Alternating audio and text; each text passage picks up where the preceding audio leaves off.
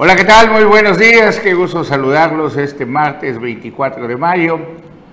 Con mucho gusto también les presento a mis compañeros y amigos Juan Pablo Hernández. ¿Cómo estás, Carlos? También a mí me da mucho gusto saludarte a ti y a César Castilla y por supuesto a nuestros amigos de toda la península de Yucatán. Excelente martes. A César Castilla. ¿Qué tal, Carlos? Muy buenos días, buenos días, Juan Pablo. Y por supuesto, muy buenos días a usted que ya está aquí con nosotros. Estamos iniciando Melet Político. Tenemos mucha información que compartirle. Bueno, pero para los que no están enterados, se está llevando a cabo un tianguis turístico en el puerto de Acapulco, ahí en el estado de Acapulco, y pues el gobierno del estado de Quintana Roo está presente junto con algunos de los alcaldes del estado. Vamos a ver qué está pasando ahí en Acapulco. Durante el primer día de actividades en el Tianguis Turístico de México que se realiza del 22 al 25 de mayo en Acapulco, se llevó a cabo el tradicional corte de listón en el pabellón del Caribe mexicano, con el que oficialmente iniciaron las actividades de trabajo de la delegación de Quintana Roo. La ceremonia inaugural fue encabezada por el gobernador de Quintana Roo, Carlos Joaquín González, quien estuvo acompañado del secretario de Turismo de México, Miguel Torruco Márquez, la gobernadora de Guerrero, Evelyn Salgado Pineda, el secretario de Turismo de Quintana Roo, Bernardo Cueto Y la presidenta municipal de Acapulco, Abelina López Rodríguez, y el director general del Consejo de Promoción Turística de Quintana Roo, Darío Flota Ocampo. Durante el acto se contó también con la presencia de los presidentes municipales de Isla Mujeres, de Solidaridad y Bacalar, así como de las direcciones de las asociaciones de hoteles de todo el estado. Agradecemos a todos los socios comerciales y participantes que se dan cita en el Tianguis Turístico de Acapulco 2022. Sin duda, esta edición es el escenario perfecto para potencializar los principales destinos del Caribe mexicano, sosteniendo reuniones comerciales y alianzas estratégicas que permitan continuar con el fortalecimiento turístico de Quintana Roo, lo que nos ha convertido en el caso de éxito que hoy somos, garantizando la reactivación turística y económica del Caribe mexicano, comentó Bernardo Cueto Riestra, secretario de Turismo en Quintana Roo. En el primer día de actividades, la CDTUR y la CPTQ han atendido citas de trabajo con turoperadores, aerolíneas y agencias de viajes en línea. En cuanto a medios de comunicación especializados, el día de hoy la agenda vespertina estará dedicado a ellos. Para Notivisión, Leonardo Hernández. Bueno, y también Solidaridad fortalece ya alianzas en ese tianguis turístico. Vamos a verlo. Para promover al municipio y consolidar alianzas con intercambios culturales y económicos que permitan dar continuidad a la reactivación económica de solidaridad. La presidenta municipal Lili Campos Miranda estuvo presente durante el primer día del Tianguis Turístico con lo que inicia una serie de reuniones de trabajo en este evento internacional. Así lo dio a conocer en entrevista Campos Miranda en el marco de la inauguración del Tianguis Turístico 2022, quien destacó la importancia de participar en el pabellón del Caribe mexicano, donde también se podrán concertar algunas citas para fortalecer la promoción turística en beneficio de los miles de solidarienses cuyo sustento depende de la actividad turística. Gracias a los solidarenses y a la preferencia del turismo nacional y extranjero, la recuperación de la actividad turística de solidaridad es una realidad, sostuvo la munícipe, quien se reunió con autoridades turísticas de la península de Yucatán, la Secretaría de Turismo de Yucatán, de Oaxaca, Ciudad de México, San Miguel de Allende y Guanajuato. Asimismo, la edil solidarense estuvo en entrevista con medios nacionales para promover la oferta turística del municipio, además de participar en el evento más importante del país en materia turística, al cual asiste el 95% del total de los mercados emisores internacionales que visitan México, según información de la Secretaría de Turismo. Para Notivisión, Leonardo Hernández. Bueno, y también en solidaridad se está haciendo un censo de pescadores para ver de qué manera se benefician el sector pesquero ahí. Se fue para seguir apoyando con diversos programas al sector pesquero y agropecuario. El gobierno que preside la edil solidarense, Lili Campos Miranda, se encuentra actualizando credenciales de identificación e incorporación al padrón de nuevos integrantes en el municipio de Solidaridad. El técnico especializado de la Dirección de Desarrollo Agropecuario y Pesquero, David Ramón Valdivia Rivera, exhortó a la población a darse de alta a los padrones municipales, porque con ellos son acreedores a programas y actividades en beneficio de ellos y de sus familias. Actualmente el padrón de pescadores cuenta con 117 personas registradas, mientras que el de productores tiene 306 ciudadanos registrados. Es por ello que los inscritos son beneficiados con insumos y herramientas para que desarrollen su actividad primaria, puesto que se tiene como objetivo tener una base de datos que permite identificar las zonas de impacto social, las áreas más vulnerables y de producción del municipio. Los interesados deberán presentar los siguientes requisitos: CURP, RFC, INE, registro del padrón de productores y beneficiarios de la SADER, dos fotos de tamaño infantil, comprobante de domicilio y correo electrónico. Para el registro de pescadores se anexa libreta de mar, documento que acredite la propiedad de la embarcación, así como fotografías de la embarcación pesquera, mientras que para el registro de productores se anexa UPPP de Siniga, copia de plano UTM, documento que acredite la propiedad o legal posesión del predio, así como fotografías de la producción rural en las instalaciones de la Dirección de Desarrollo Agropecuario y Pesquero de Solidaridad, ubicada sobre la Avenida 20 Sur con calle Primera Sur en un horario de atención de 9 a 15 horas. Para Notivisión, Leonardo Hernández.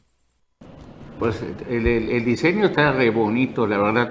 Bueno, fíjense que el sargazo ya es un desastre natural. Los legisladores, cuando se desocupen de hacer campaña, los senadores también, pues ojalá que se atiendan para poner el próximo año, como ya ves que hay un fondo para desastres naturales, que era el FONDEM, que desapareció. Ojalá que se cree un presupuesto para el empleo temporal. Miren cómo están llegando el sargazo. ¿no? no, mira eso. eso, es solidaridad. Así está Iscaeta y ya nada más que ahí hay 100 empleados que están limpiando el sargazo salió a nivel nacional. Ahí, así se encuentra el Caribe mexicano en estos momentos, luego de este sugestazo que nos pegó hace los, desde hace cinco días que está azotando con vientos de hasta 50 kilómetros por hora. ya en la parte norte ya mejoró, pero mira, eso ya es más agua como está llegando, debe de haber un fondo. El municipio de Tompe Blanco está haciendo un esfuerzo y el próximo fin de semana... Esto es eh, Mira, ya toda la bueno, el municipio de Blanco está haciendo un esfuerzo y está Este, poniendo cuando menos 20 empleos temporales. Ajá. Ah, que son insuficientes, de acuerdo, pero es de acuerdo a la capacidad que tiene el municipio y con ello le están haciendo frente a esto que es invencible. Sí, ¿Ah? sí, y además eh, recordemos cifras, son 48 mil toneladas que se espera estén arribando. Pues eso, lo que nos digan 100 mil, 200 mil, eso jamás lo vamos a saber porque ni ellos tampoco lo pueden saber. Pero es una afectación brutal. Que es brutal la afectación, debe ser considerado desastre natural para que se cree un fondo ¿eh? para que el empleo temporal, como va llegando, vaya limpiando y aún así es misión de su. Las barreras anti-sargazo no funcionan cuando hay marejada. Las sargaceras se hunden, son para lagunas, son para la parte de, para dentro de los arrecifes. Ya lo hemos venido diciendo desde hace muchísimo tiempo. El problema es que no hacen caso. Pero es que no hagan caso, sino es que esto es presidente, es gobernador, que lo copia sus discursos y dice, las arreceras ya están funcionando, señor gobernador, no funcionan las arreceras.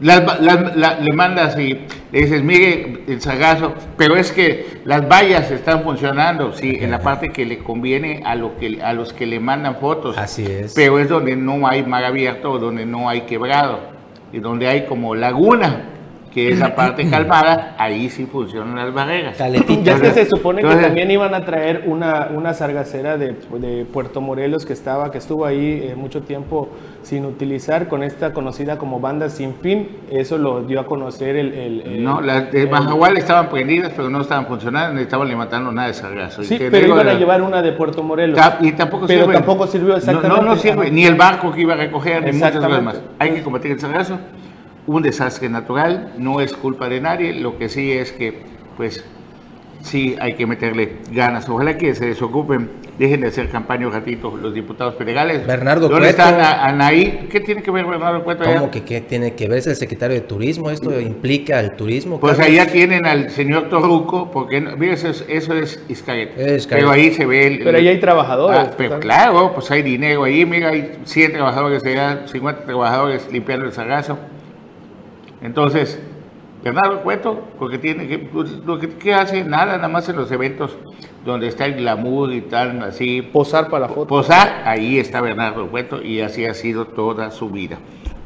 En fin, en otro de los temas, ayer tuve oportunidad de platicar con don William, con don William Corrado, y les quiero decir que el Boulevard se termina el próximo mes de junio, que hay dos empresas atrasadas que van a justificar de qué manera. Las empresas es de Jorge Mercader y la de Vivanco, las que no han terminado en tiempo y forma. Tres meses después. Si no tienen una justificación, mira, que lo terminen. O sea, el recinto fiscalizado lleva seis años y no funcionó. El canal de Zaragoza no se regó, Iscabal no se abrió. O sea, si sabes qué, nos vamos a quejar que se tarde un poco más. La finalidad es que esto concluya. Y si hay esperanza de que termine el próximo mes de junio, qué bueno. ¿No? Claro. Que va a quedar bien bonito. Ojalá y lo lleguen a calderitas. Y en Calderitas ya se están robando las cosas, Carlos. Ahí el día de ayer un, un sujeto ahí se estaba llevando las maderas el alcalde de Calderitas lo logró ver, pidieron apoyo de la policía y, se, y lo pudieron pues, capturar. Pues que ahí que lo junten entre toda la banda, entre todos los amigos de Calderitas, y pues que si nosotros no cuidamos los que están haciendo, pues nadie lo va a venir a cuidar. Pero es que ya la, la, la, obra está prácticamente, no se está haciendo nada, ya no hay trabajadores, pero dejaron abandonado parte del material, e incluso lo que ah, bueno, pues es tierra de nadie, entonces. Ajá, ahí está. lo mismo que está pasando en el parque de acá atrás, que no está cumpliendo la sede, ¿no? Ah, exactamente, sí. Bueno, en el Partido Verde están pasando cosas diferentes. Diferentes y hay una orden, yo casi casi gubernamental, de fortalecer al Partido Verde. Orden, así por orden, ¿sabes qué? Presidente municipal ve que el Partido Verde se fortalezca.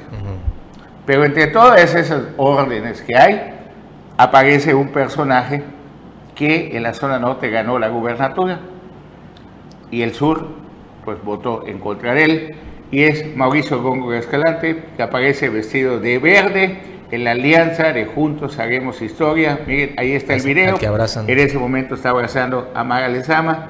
La, los que quieran poner como que Maga está apoyando a morir a los bojistas o algo, y que creen que con eso le quitan votos, se equivocan porque Mauricio goza de gran cariño y aceptación en la parte norte y en solidaridad. Vamos a ver el video, vamos a ponerle audio, por favor, a ver lo que se dice, que la producción, lo regresamos y le ponemos audio.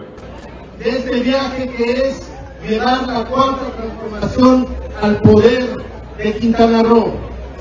Quiero decirle a nuestra candidata Mara que tal como lo platicábamos antes de que empezara la campaña, se fueron construyendo los equipos. Pero los liderazgos finalmente pesan, cuentan y trascienden. Este equipo, porque no debe de ser llamado un acto de campaña, sino una reunión de equipo de trabajo, lo encabeza, lo liderea Mauricio Góngora.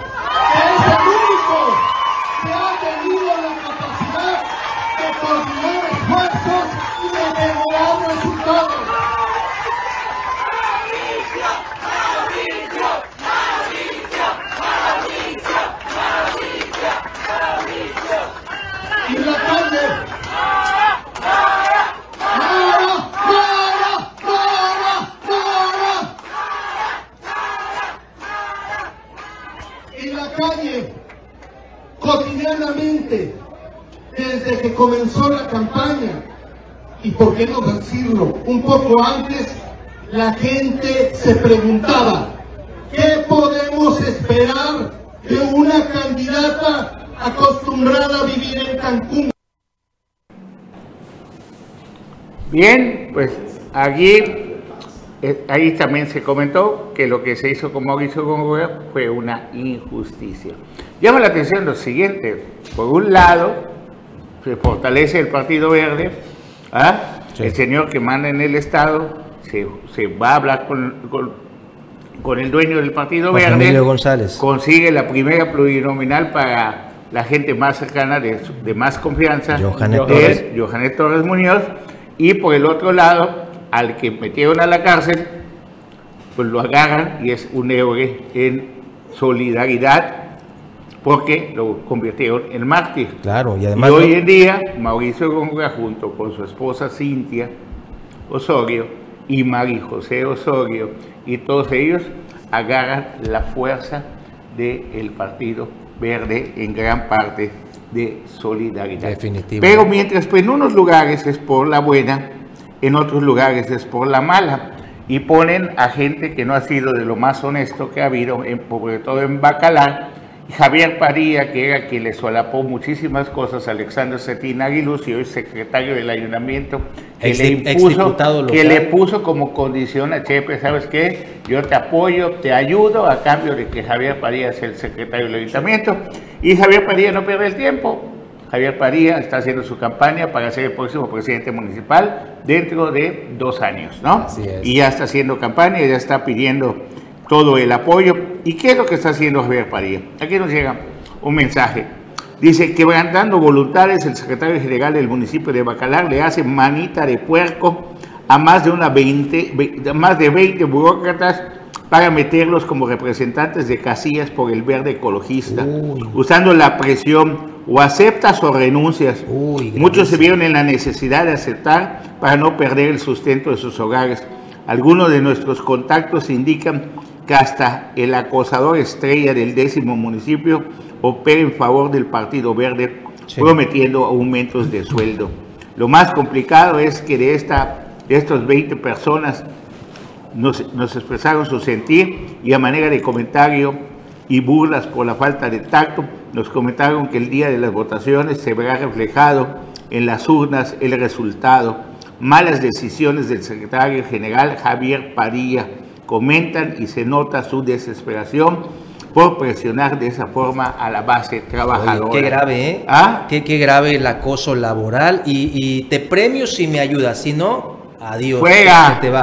te, corro. Gravísimo. Esto es lo que tiene Bacalar hoy en día como secretario del ayuntamiento, el que se debería encargar de la política interna del ayuntamiento de Bacalar ¿Qué es lo que pasa? Que el presidente, pues lo vimos haciendo cochinita en Barcelona, ahorita lo vemos en... Estaba en Acapulco, ¿eh? Ahorita en Acapulco, y está bien, presidente, siga en la luna, siga paseando, siga disfrutando, van a comer ah, siga viajando, todo, a todos lados, porque no solo a los tianguis va.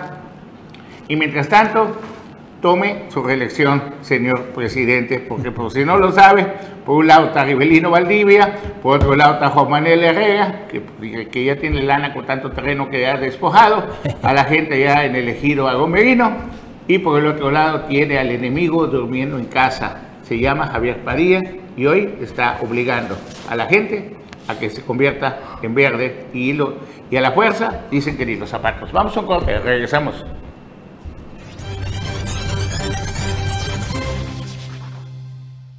Y refuerza esta mesa el profesor Benoit Moguel. Buenos días. Buenos días, Carlos Juan Pablo César. Buenos días, Buenos días usted que va melet político. Bueno, aquí hemos dicho mucho que hay una negociación política a nivel nacional.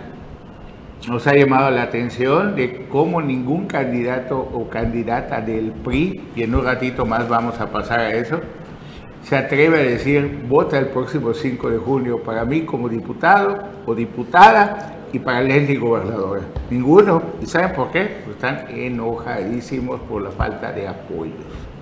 Al día de ayer tenemos la nota de nuestros compañeros y amigos de, de, Cancún. Cubrieron un evento, hablaron en una conferencia de prensa donde al parecer dos personas, vamos a ver la nota mejor de nuestra compañera, lo que es Silvia.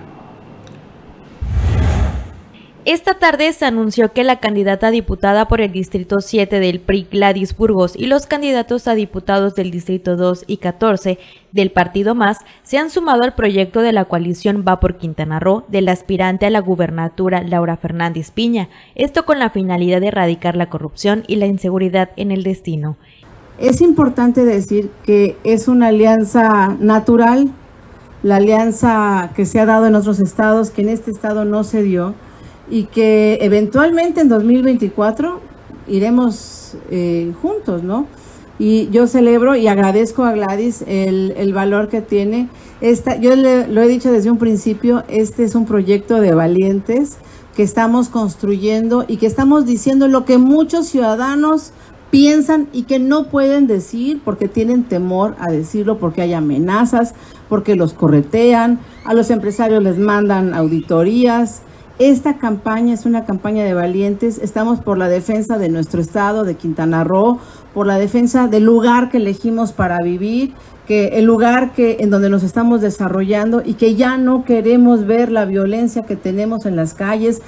Se mencionó que las puertas de este proyecto están abiertas para las personas que quieran hacer un cambio en Quintana Roo, ya que los rubros primordiales serán la educación, seguridad pública y salud, pero sobre todo una mejor calidad de vida para los quintanarroenses. Las puertas están abiertas para todos los que quieren defender al Estado de Quintana Roo, siempre con el respeto a sus institutos políticos. Aquí no hay eh, ninguna situación que, tenga que ver, ni, ni, siquiera los demás contrincantes. No es un tema de, de lucha o de debate con los demás contrincantes, es un asunto que esta carrera, esta contienda se cerró a dos y que necesitamos hoy el voto útil, el voto útil de las y los quintanarroenses que están pensando en proyectos diferentes por último, la candidata de la coalición Va por Quintana Roo afirmó que Puerto Morelos no tiene deuda pública, no hay participaciones comprometidas en pago de ningún proyecto y siempre se les dio a los trabajadores la seguridad social e incluso firmó el convenio con el Seguro Social. Si el municipio se queja de que no tiene recursos, me extraña porque yo dejé el municipio con finanzas sanas y con una calificación crediticia, no lo digo yo, lo dice una calificadora eh, crediticia en donde tenemos la calificación de G, el municipio con calificación A más. Con imágenes de Ricardo Vallejo informó para Notivisión Silvia Fernández. Bien, pues se sumaron un candidato, Gladys dos candidatos, Gladys Burgos y dos candidatos. ¿Qué está pasando en el PRI? ¿Por qué no fueron en alianza PRI, PAN, PRD si sabían del poderío de de, Morena, del Verde, de todo, ¿por qué no se sumaron? Y fíjense que hoy la columna de Templo Mayor del periódico Reforma, uno de los periódicos más importantes del país, dice, le voy a, le, voy a pedir a Juan Pablo que lea una parte de lo que dice. Sí, fíjate, Templo Mayor dice de una columna de, de, Reforma, no se necesita una bola mágica para saber por qué Mara Lezama, la banderada de Morena, mantiene una amplia ventaja en Quintana Roo. La culpa, sin lugar a dudas, es del PRI que decidió romper en este estado la alianza con el PAN y el PRD, debilitando la oposición opositor, aquí dice la opción opositora. Cosa de ver que la candidata priista Leslie Hendricks nomás no levanta lo suficiente para pelear por la gubernatura, pero sí le resta impulso y posibilidades a Laura Fernández, que mantiene el segundo lugar detrás de la coalición de Morena, con sus satélites del Partido Verde y el PT hay quienes dicen que la decisión del dirigente tricolor Alejandro Moreno de sabotear la alianza en aquel estado no fue un simple capricho, en realidad aseguran que Alito tiene vínculos inconfesables con Jorge Emilio González, el Niño Verde, el cacique del Partido Verde Ecologista en México. Con esta oposición, la 4T no necesita aliados. Pues claro, y no solo son vínculos inconfesables, es un, amaciato de compadres. Y, son brodis. ¿Y sabes quién es el otro brodis?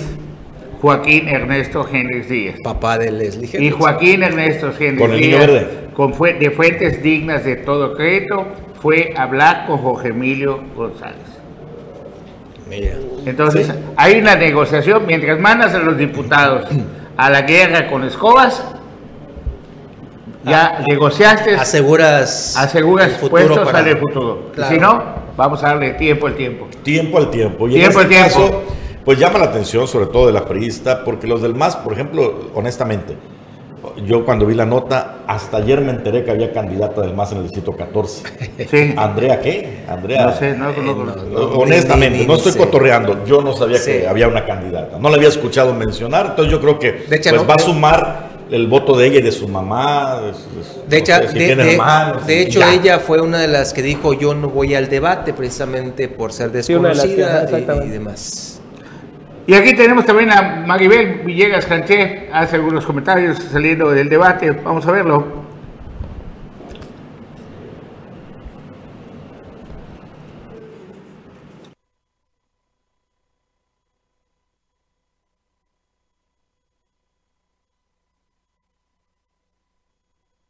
Ese, video que posteó Maribel Villegas, ahí está el post. Ah, es el post nada más. Pero, pero debe estar sí, el debe video. estar el video porque... A ver si la producción... ¿Tenemos algún video de Maribel Villegas? Creo que no. Bueno, solo fue el, post y todo. Puso ahí, creo, las escenas después del debate donde le dieron trato de gobernadora a Ah, sí, porque todo, ¿eh? todo el mundo después del debate se quiso tomar la foto nada más con Maga Lezama. Pues a nosotros los ignoraron, también de eso nos enteramos, ¿no? Y otro que se suma, quién sabe si ayude o perjudique, al verde ecologista y al proyecto se llama Asunción Ramírez. Vamos a ver, ayer anunciaron, pues Asunción. Fue, tesorero. ¿Qué cargo tenía ahí con Lili Campos? A ver, no. Asunción, te voy a decir, quería ser presidente municipal y quería imponer la tesorería. Fue tesorero en la administración de Cristina Torres, y mandado directamente por el señor gobernador. Después agarra, lo rescata el gobernador y dice, no te quedes sin empleo, ven, te voy a ayudar. Y le da la tesorería ahí en en Plan y fue tesorero, ya se transformó después de ser amable en solidaridad, como, creyó que él iba a ser. Edgardo. Ah, peor que Edgardo. Casi Ese es el de, el de Playerita ah, Guinda, ¿eh? Sí, sí. No, pues es evidente quién es el líder del verde, ¿no? No, Tiene pero, todo la pero una de las condiciones que puso Asunción para ayudar a Lili Campos, porque hizo campaña a favor de Lili Campos, fue la que le den otra vez la tesorería. Pues sí, está bueno el negocio, ¿no? Entonces, hay gente que suma y hay gente que puede perjudicar una alianza. Así que no todo suma. Ahora, allá en de estos de estas fuerzas vivas, yo no sé qué tan fuerte está Asunción Ramírez estructuralmente hablando en, en Playa del Carmen, pero por ejemplo, el expriista, ¿cómo se llama? Martín de la Cruz. Ah, él ya está en Morena y él sí tiene fuerzas Ese sí tiene fuerzas, claro, sí, no, no lo dudamos. o sea, no, no, en Morena, en el PT me parece que está. Bueno, comentamos que hay gente que suma, pues sí, porque no caben todos en Morena. Por eso, pero ¿quién queda de los que de las fuerzas eh, vivas de solidaridad? ¿Quién queda afuera? Ya no le queda nada a Lili Campos, ¿eh? Bueno, todavía está Filiberto, vamos a ver si sirve. Y Filiberto, bueno, es, es una de las fuerzas importantes pero no alcanza para que ya no está muy cerquita de Pero sí, pero esto es como, ahora sí que la fuerza de Morena, la fuerza del, del Verde, del PT, juntos con todo el decreto presidencial, si el Verde lo están fortaleciendo por decreto gubernamental, a que sea gobernador Amara, es decreto presidencial casi. Lo repitió el doctor Pecho muchas veces, que es una elección de Estado. Bueno, lo dijo diferente manera el doctor Pecho. ¿Ah? Vamos a corte, regresamos.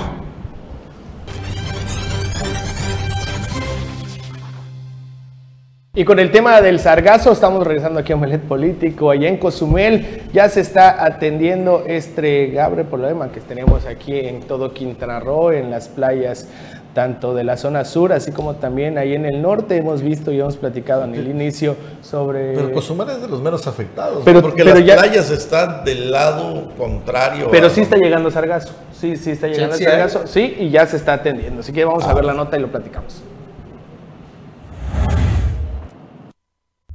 Se presentó a los principales hoteleros y clubes de playa de la isla el plan integral de manejo del sargazo municipal de acuerdo a los lineamientos técnicos y de gestión para la atención de la contingencia ocasionada por el sargazo emitidos por la Secretaría de Medio Ambiente y Recursos Naturales.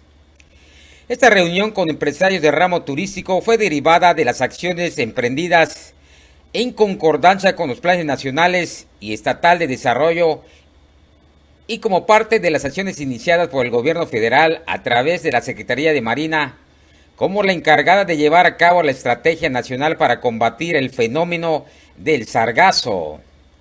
Se explicó que de las playas más concurridas en el lado oriental de Cozumel como Mirador, Chomul, Chenrío y San Martín, la más afectada con el recale de esta microalga es Playa Bonita. Las afectaciones que no solo son en cuanto a imagen, sino también puede ser de salud derivados de la descomposición que produce una gran cantidad de gases, produciendo efectos negativos. Se informó que existen dos predios del gobierno del estado incomodato a través de la Agencia de Proyectos Estratégicos del Estado de Quintana Roo, ubicados en la zona de la carretera costera sur y uno más en la zona de la carretera costera norte, que fueron utilizados como destino final de esta planta marina. Como parte del plan, se explicó que en esta primera fase se divide en tres aspectos. Para Canal 10, Jorge Q. Imágenes, Iván Maldonado. No se niega la problemática, pero, en comparación a donde hay verdadero problema, es, mínimo. Creo que es lo que de plano cruza de un lado al otro de la isla, porque Carlos, tengo entendido, a ver, el recale del Sargazo en Cozumel es del lado donde no hay playas, ¿no? Del lado. El recale es donde hay playas en Cozumel. No, ¿dónde? Donde no hay playas, bueno, es que la parte, la parte, la, parte, de atrás de Cozumel. La parte este. De donde tú llegas a Cozumel, la parte de atrás de Cozumel es donde hay playas bonitas. Así es. ¿Sí? Más Playa Mía y otros dos, tres que están bien bonitos, están en el cielo. Nosotros tienen la protección de la isla, que el sargazo pasa el lago para Playa del Carmen, Iscaguete y todo, porque lo trae el viento del sureste. Donde debe estar llenísimo de sargazo es la parte de atrás de, de Isla Mujeres. La parte de atrás de Isla Mujeres. Que ¿De, de Cozumel? De Cozumel, que es zona donde no hay playas. Hay rocas. No, hay, playas. No, no, sí, sí, sí, hay, playas. Sí, ahí de hecho, hay, hay, de sobra las tortugas. Pero bueno, esas imágenes no, tienen comparación con, por ejemplo, Iscalat, Mahahual. Bueno, pero algo hizo Jorge Q, la verdad tuvo... No, no, no, no, no, estamos hablando del, trabajo de Jorge Q. Las, me asombra, ¿no? La, la, Jorge, vente por aquí para, para Mahahual. Jorge, vamos a Iscalat. Mahahual, para que veas. Queremos imágenes de Iscalat, por favor, para que las vea mi querida producción. ¿Cómo está Iscalat? Nada más la, la comparativa, ¿no? ¿Ah? ¿O cómo está Mahahual? Playa del Carmen también. Ándale, también playa igual. Bueno, también Silvia Azul tuvo ayer el respaldo de habitantes de Puerto Aventuras. Vamos a verlo.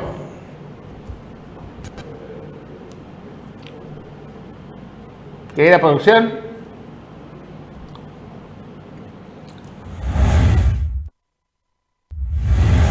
La última semana de campaña a de suelo que lidera la candidata diputada de Morena por el Distrito 9, Silvia Azul Sánchez, inició de manera contundente en las calles de Puerto Aventuras, escuchando y sumando a su proyecto el respaldo de familias enteras. Hoy estamos visitando a todos los vecinos, tocando puerta por puerta, casa por casa, para llegar a sus hogares e invitarlos a que se sumen al proyecto ganador para que el 5 de junio cada rincón de Quintana Roo se pinte de guinda y escribamos una nueva historia en solidaridad y Tulum, citó la candidata en su mensaje mañanero. La respuesta positiva que multiplica voluntades a favor de la candidata Maya lo palpó con las familias de Portaventuras, escuchó y refrendó su palabra para legislar a favor de las necesidades apremiantes, trabajar coordinadamente con Mara Lezama desde el gobierno del estado y seguir el ejemplo de ya sabes quién, para priorizar primero a los pobres y permitir que los servicios de primera necesidad lleguen a las zonas olvidadas por los malos gobiernos. Silvia Azul, quien ha logrado posicionarse en el primer lugar, según los resultados de las casas encuestadoras en Quintana Roo, ha nutrido una agenda legislativa integral que aplicará durante la decimoséptima legislatura, siendo portavoz de las familias de Solidaridad y Tulum. En la recta final de su campaña, Silvia Azul Sánchez ha dominado los principales problemas de las familias de que acuerdo a las cifras del Consejo Nacional de la Política y Desarrollo Social Coneval en los últimos seis años incrementó el número de pobres en un 89.57%,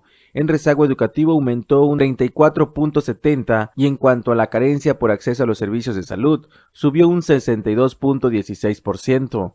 Para Notivisión, Leonardo Hernández. Bueno, también eh, la candidata Maga Lezama de la coalición Juntos Haremos Historia estuvo ahí en Isla Mujeres Así se vivió.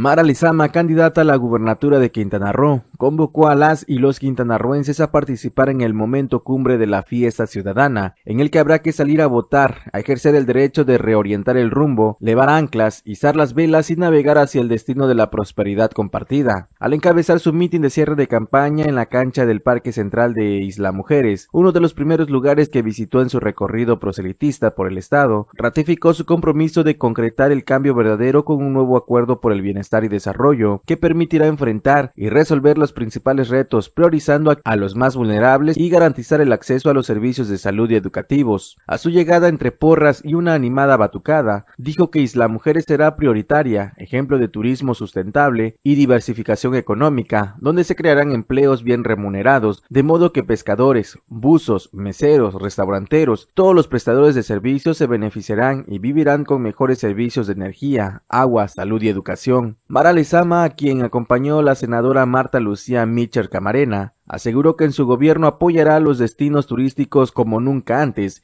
y se acabarán problemas heredados de los malos gobiernos. Este 5 de junio vamos a decidir el futuro de Quintana Roo para los próximos 50 años.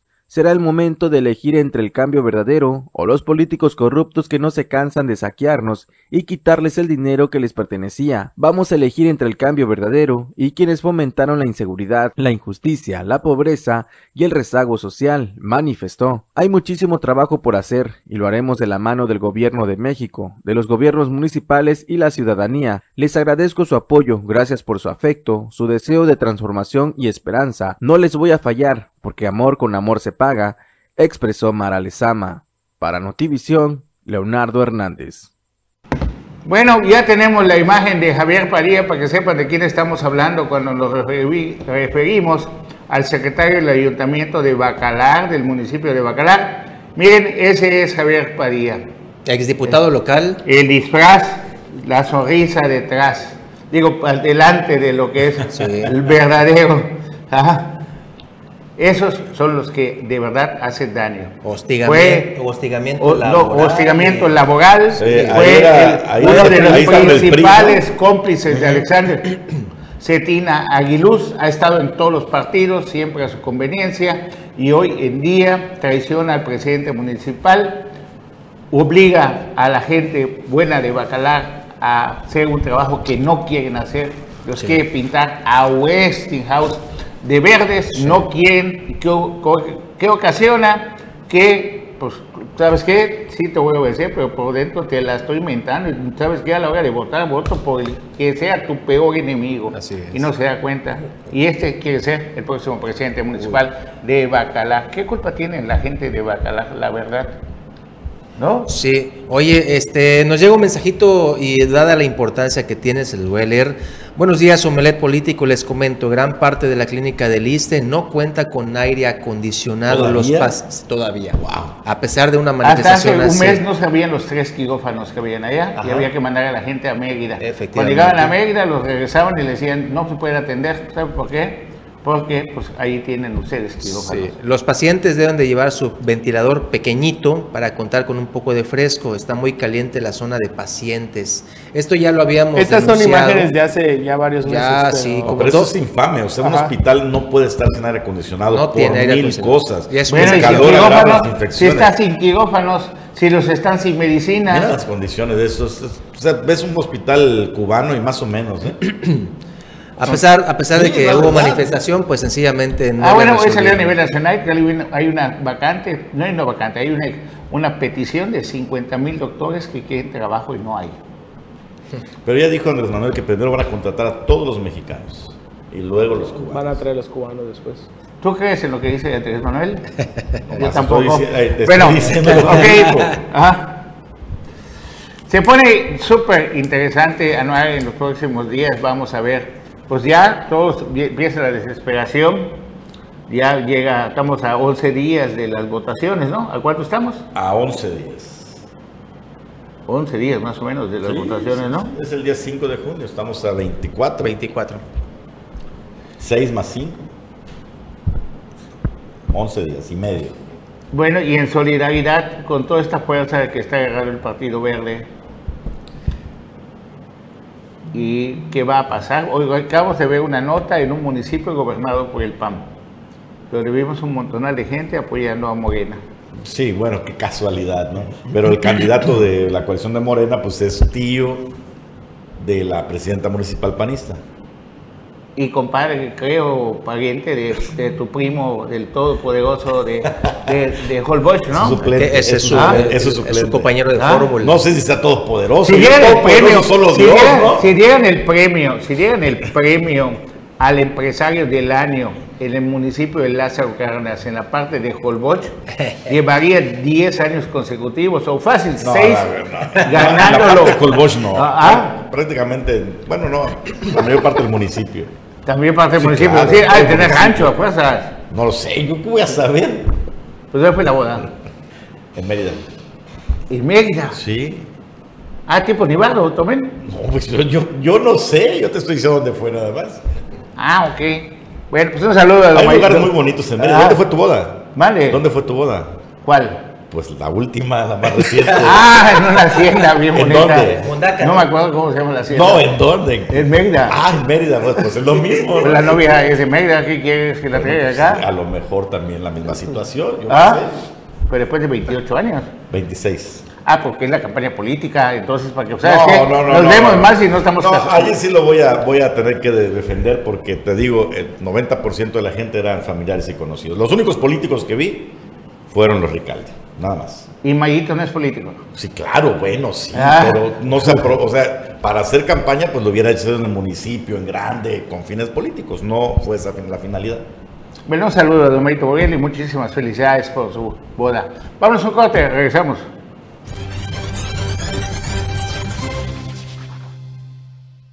Oye, Carlos, Bien, este, sí, mande. nada más nos envían otro mensajito desde José María Morelos, nuestros amigos. Dice, ¿y dónde queda el discurso fuera de los corruptos y la mafia del poder si ya están todos con Mara? Dice aquí. Gracias por confiar en nosotros y mandarnos sus mensajes. Ahora sí. Bueno, ¿qué tal- qué tal bien? Está, está la efervescencia con, con todo lo que da y lógicamente cada quien agarra a su, a su candidato, a su candidata y se empieza el apasionamiento. Por supuesto. Nada más no olviden que el pleito no es entre nosotros, los ciudadanos normales.